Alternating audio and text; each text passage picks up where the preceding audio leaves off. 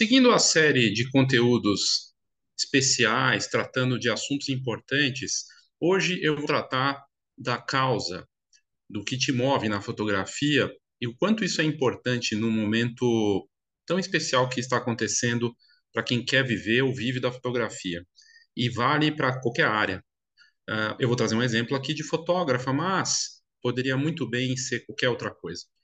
Movido pela causa, não no sentido só de uma causa nobre. Sim, a causa pode ser nobre e pode e assim vai acabar sendo, mas é, a sua causa, aquilo que te move de fato. Eu fiz um conteúdo recente no meu site do Simon Sinek, que é um best-seller. Ele fez um TED Talk é, que é um dos mais assistidos da história, o Why, o poder do Why, né, o poder do porquê. E ele escreveu um livro, best-seller. Comece pelo porquê. Eu vou deixar o link aqui na descrição para você fazer o exercício do círculo dourado, em que ele fala para você começar pelo porquê. Isso vale até para quem já está no mercado há um tempo e se perdeu nesse sentido. E, aliás, você vai se surpreender com a quantidade de profissionais e pessoas e empresas do mercado que não têm um porquê. Elas seguem a linha do o que, do como. E esse círculo dourado fala disso, que as empresas e marcas, artistas que se destacam começam pelo centro, aquilo que move elas de fato, e aí vão para as outras coisas a partir desse porquê. Quando na maior parte das empresas, dos artistas e dos fotógrafos não é diferente, começa-se pelo quê? Eu eternizo fotografia, por exemplo, eu crio memórias, alguma coisa assim, eu fotografo pessoas, né? E acaba sendo, é legal, pode ser bacana, mas não é uma coisa específica da pessoa, é genérico. Todo mundo ama fotografia, todo mundo eterniza momentos, todo mundo é, fotografa aquele determinado assunto. E depois ela vai para o que ela faz, depois do que para o como, e por fim ela vai para o porquê, deixando o porquê por último. E o porquê acaba virando faturar uma grana. Né? Tem alguns que começam por, pelo porquê, mas não respondem direito. Não olham para dentro de fato e começam pelo porquê dizendo uma coisa também genérica ou que é para só faturar um dinheiro, sendo que todo mundo quer também faturar com fotografia. É muito genérico e não é uma coisa que vai te mover de fato apenas, né? Não é, é porque assim, na verdade, a maior parte das pessoas acaba entrando por amor à fotografia e também porque querem faturar com isso e poder viver disso. Como é que a gente encaixa algo a mais? Respondendo essa pergunta. E eu acho que é um assunto super importante, por isso que eu estou destacando antes de entrar na matéria aqui, é, porque é isso que vai fazer diferença no marketing, é isso que vai fazer diferença na fotografia, é isso que vai fazer diferença no produto. Em todos os aspectos, se você tiver esse porquê bem resolvido, isso vai aparecer. E o exemplo aqui está na cara. Né? A fotógrafa australiana, ela resolve, está lá na, na Tasmânia, no estado da Tasmânia, na, na Tasmania, não sei se é Tasmania ou Tasmânia, na Austrália, e ela uma matéria aqui da Madeleine Rohan, para essa, essa rede de TV, esse portal australiano, falando dessa fotógrafa boudoir, essa fotógrafa que ajuda a desafiar ideias tradicionais de beleza corporal. E ela tem bem resolvido o porquê dela, que está até na chamada aqui, desafiar ideias tradicionais de beleza corporal. E um trabalho em que ela tinha uma questão também de é, participar de competições é, e de grupos para perder peso e coisa e tal. E isso, é, a partir da fotografia do que ela oferece agora, mudou a relação dela com a, as pessoas que ela quer atender e com ela mesma. Então, essa fotógrafa, Tamika McCall, ela diz que se você está se sentindo inseguro, o primeiro passo é pisar no estúdio de fotografia profissional. Mas não qualquer um, alguém que tenha a causa como a dela e o negócio de fotografia dela é voltado para essa sensualidade, mas de mu mulheres reais, mulheres que é, é, possam mostrar seus corpos sem essa preocupação de uma idealização do corpo, né? Então, ela trabalhou, trabalha na área, trabalhou na área por muitos anos, saúde psicossocial, e ela acredita que essas sessões são transformadoras, são mais divertidas do que sexy e fazem maravilhas pela imagem corporal. É, ela teve uma experiência com a fotografia, com a fotografia em 2018, quando ela criou um estúdio voltado primeiro como casamento, depois ela foi criar o primeiro estúdio de fotografia boudoir ali do, da, da região, em 2018. E ela percebeu que aquilo podia, podia ser um espaço interessante e começou a testar. Hoje ela tem 36 anos e, e é uma das várias fotógrafas puxadas por essa causa. E uma causa pode ser coletiva e puxar colegas também, mas se todos se conectarem com a causa de verdade, né, e acho que essa é uma, uma diferença. E ela diz que faz isso hoje convidando as pessoas para essas sessões, para homenagearem seus corpos, seus corpos com poses lúdicas, com roupas que elas escolheram para si. E ela tem lá uma também, claro, um acervo ali, uma um, um, um guarda-roupa, vamos dizer assim, de 400 peças de lingerie e outras roupas. Está aqui a fotógrafa, a Tamika McCall, é, que ela começou com uh, a Bonnie Photography e ela percebeu que podia ser algo que fazia mais pelas pessoas. Uh, olha que interessante, ela fotografa pessoas como ela. Eu tinha feito um conteúdo esse ano, no começo do ano, se não me engano, que talvez o seu marketing seja o seu nicho e talvez o seu marketing seja você mesmo. Você é seu nicho e projetar você num cliente ideal. Isso é muito interessante, né? Na forma de projetar o marketing. E ela começou a fotografar uh, as clientes, ela, enfim, uh, e aí ela propõe uma experiência, ela, ela pede para que as mulheres se divirtam fazendo, ela mostra de um jeito que elas se soltem, inclusive com, dando risada e tudo mais, do jeito dela, e ela pede para que as mulheres sejam vulneráveis, que elas possam mostrar que estão tentando se amar de um jeito bacana. Uh, hoje ela tem pouco mais de 400 clientes e uma comunidade online com mil membros que se conectam e compartilham suas jornadas. Então aqui o exemplo está completo de causa e de como que é esse negócio hoje. Hoje ele tem um ecossistema. Ela é uma fotógrafa, um estúdio que atende para um segmento específico, um nicho, no caso fotografia sensual ou boudoir, né? Tem gente que não gosta de fotografia sensual, mas essa fotografia com uma experiência, mas também criou, além do negócio físico, um ecossistema com uma comunidade, em que tem os membros que ali que tem uma troca, são pessoas parecidas como ela, que acreditam nas mesmas coisas. E pode, pode, pode ser, é provável que tenha fotógrafos no meio também. Uh, e ela diz que, aqui ela fala, vejo tantos tipos de corpos tradicionalmente bonitos na mídia, mostrando pele ou parecendo sensuais. É, se pudéssemos aumentar as imagens que vemos de todos os tipos de corpo nessas arenas, isso, isso ajudaria todas as pessoas a se sentirem vistas, apreciadas, ou su, o suficiente como elas são. A mídia pode ter um impacto enorme em nossos padrões de pensamento sentimentos automáticos internos, que jogamos inconscientemente sem nem perceber. Então você está vindo, ela fala que você está indo por você para essa sessão. É sobre você, você é o herói da história, não o fotógrafo que vai impor o estilo, o que quer que seja. Você não está vindo para um lugar de trabalho, segundo ela, ou para conseguir um novo emprego. Você está entrando lá porque você quer ver você mesmo sob uma luz diferente. E aqui a Tamika trabalhando. E ela fala e trabalha isso do amor próprio nessas sessões com os clientes. E aí ela fala também, uh, enfim, ela aqui traz o exemplo uh, de mulheres que têm a questão com o corpo, do efeito ioiô, né, do efeito sanfona, de engordar, de emagrecer, a perda de peso e como se vê nesse sentido. E e que isso era uma questão complicada. E aí ela foi passar por uma sessão uh, com a com a Tamika em 2020 e foi difícil porque ela tinha perdido um parceiro também, terminado um relacionamento uh, e ela pegou ela no dia mais triste, mas fez ela se sentir e se e parecer mais bonita. E isso para ela fez muita diferença. Uh, o fato de não ser photoshopado ou ângulos pouco lisonjeiros, né? É, mas ela ter o seu lado autêntico representado, é, celebrando quem ela era, foi fundamental.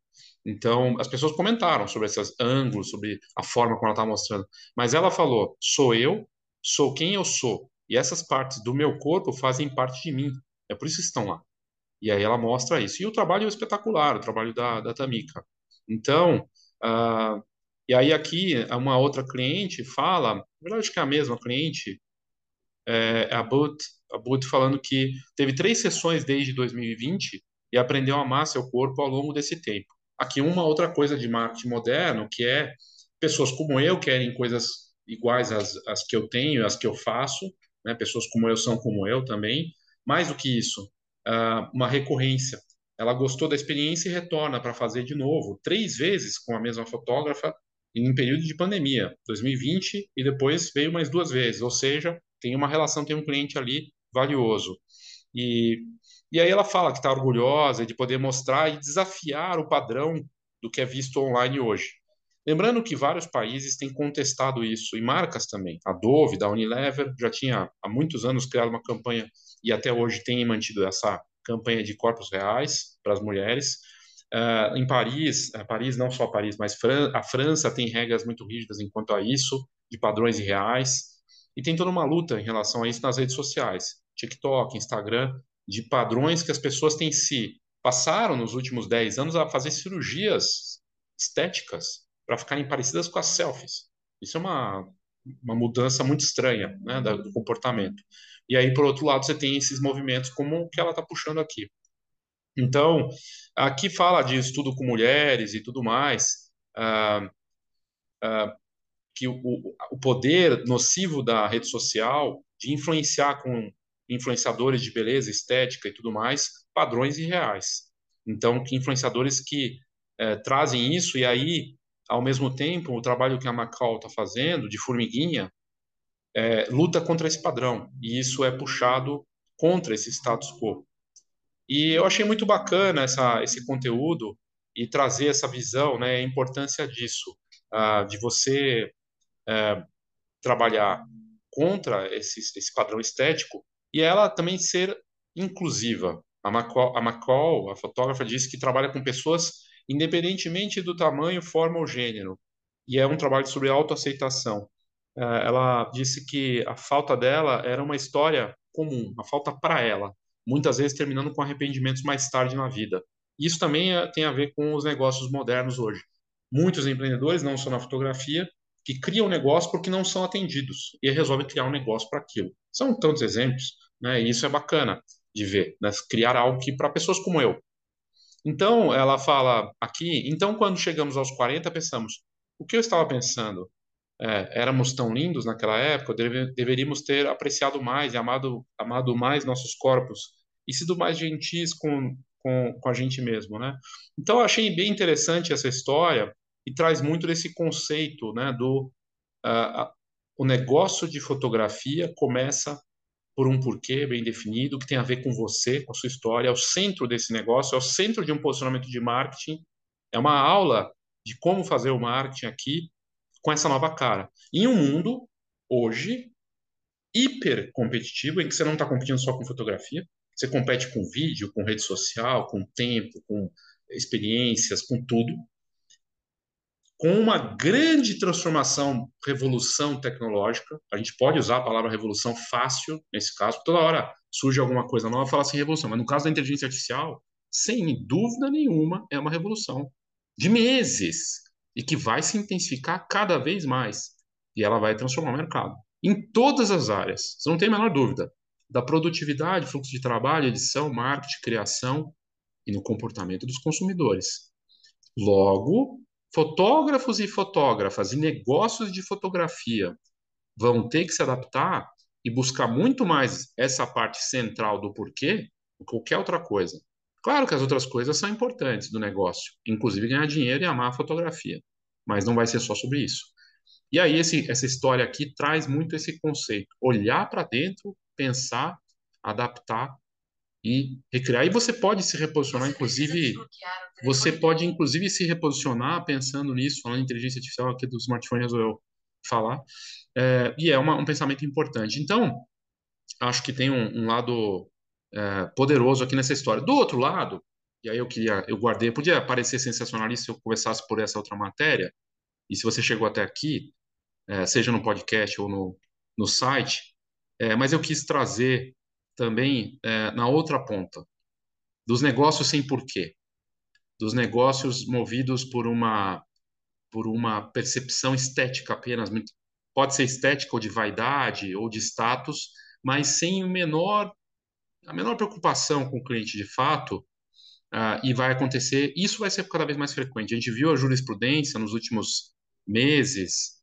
uh, em relação a anos, inclusive, né, de processos contra fotógrafos que não entregam álbuns, que não uh, que a qualidade não está boa, para festa de aniversário, para casamento.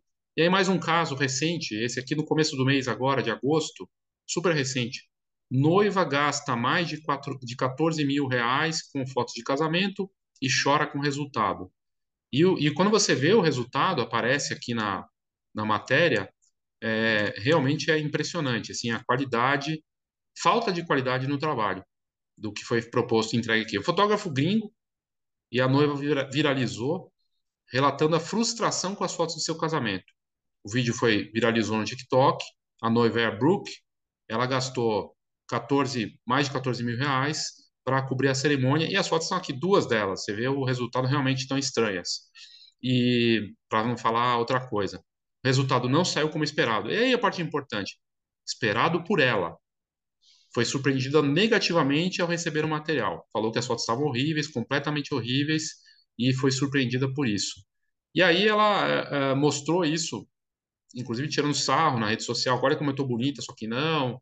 Uh, e uma foto que a, fo a, fotógrafa fez que cortou a cabeça dela e disse ainda que não recebeu o trabalho e pagou 3 mil dólares por isso. Uh, e que não foi feito nada pela fotógrafa para reparar o erro. Então, nós temos claramente aqui é, um caso é, das distorções de mercado que aconteceram nos últimos anos. É, e que não é uma coisa de agora, já vinha de antes, mas que se intensificou. Negócios de fotografia das mais variadas áreas, que o porquê deles pode ser de outro fotógrafo, com distorções e projeções em relação ao que é viver da fotografia, como é que é tocar esse negócio, que não faz o menor sentido. E são distorções provocadas por nós, os novos líderes ou líderes que vinham já nesse mercado e que muitas vezes não se dão conta, que eu trouxe isso no, na parte falando aqui sobre os eventos de fotografia, da responsabilidade quanto a isso. Porque essas pessoas foram ensinadas em algum lugar, seja na internet, com influenciadores, cursos online, mas elas aprenderam em algum lugar. Ele aprendeu a fotografar ou numa escola, cadê essa parte de olhar para dentro? Cadê as questões as mais variadas, né, nesse ponto? E aí o resultado é o que a gente vê nessa, nesse caso aqui, que tem sido cada vez mais frequente, seja em festa de aniversário, casamento, entre outros negócios. Então, uh, e aqui o que se questiona, acima de tudo, não é, assim, ela não entregou ainda o trabalho, mas o que ela, não, tudo que ela gostaria, né? E além de não ter entregue tudo, a qualidade não satisfaz. É uma qualidade muito aquém do que ela gostaria. E isso é terrível. E não foi exatamente barato, vamos dizer assim, é, o que ela pagou. E nem importa, na verdade, porque ela esperava mais. Então, isso tem a ver com as distorções que foram acontecendo no mercado da fotografia nos últimos 15 anos, com a prolifera... proliferação de conteúdos, o acesso é, assim sem filtro a tudo isso. E aí, é, pessoas que talvez não seja nem, podemos dizer até que não é culpa só desse, desse fotógrafo ou fotógrafa lá de fora, porque ele foi bombardeado por uma série de coisas, criou projeções irreais em relação a esse, essa profissão, e aí o resultado é isso. Então, nós temos as duas coisas. Né? De uma ponta, alguém movido por causa e fazendo um processo de transformação através da fotografia, que eu acredito que é o mais valioso, e, do outro lado, essas coisas distorcidas, que essa pessoa aqui, que entregou, está movida por outras coisas que não tem nada a ver com fotografia, mas entrega a fotografia porque tinha que fazer. E isso está muito claro para mim. Então, uh, eu acho curioso, até porque se a gente parar para pensar, né, o que, o que aconteceu uh, na fotografia é que nunca tivemos tantas possibilidades para criar, para trabalhar, para estudar, para fazer tudo, e ao mesmo tempo nunca tanta gente esteve tão perdida como está agora em relação ao negócio da fotografia, na minha visão, tá? Eu, é o que eu vejo. E, por, e de novo, eu volto para o começo. Não porque, porque não respondem essa pergunta básica, o porquê delas, de fato, sem as distorções, que são provocadas por agentes variados, inclusive pela, pela própria internet, e que vai ser cada vez mais recorrente. Então, um desafio grande aí, mas eu achei interessante trazer, é, tenho abordado assuntos aqui, esse assunto merecia um olhar especial, trazendo as duas coisas. De uma ponta, uma fotógrafa movida por causa, com um poder incrível da fotografia, ajudando pessoas e usando esse poder movido pela, pela missão dela. E na outra ponta, um caso lamentável desses, é, em que a qualidade e, e o que era para ser uma lembrança bacana se torna um pesadelo. E isso tem a ver com uma falta de também de um objetivo bem definido da pessoa que começou aí na fotografia dessa forma e está atendendo gente no mercado. É a minha opinião.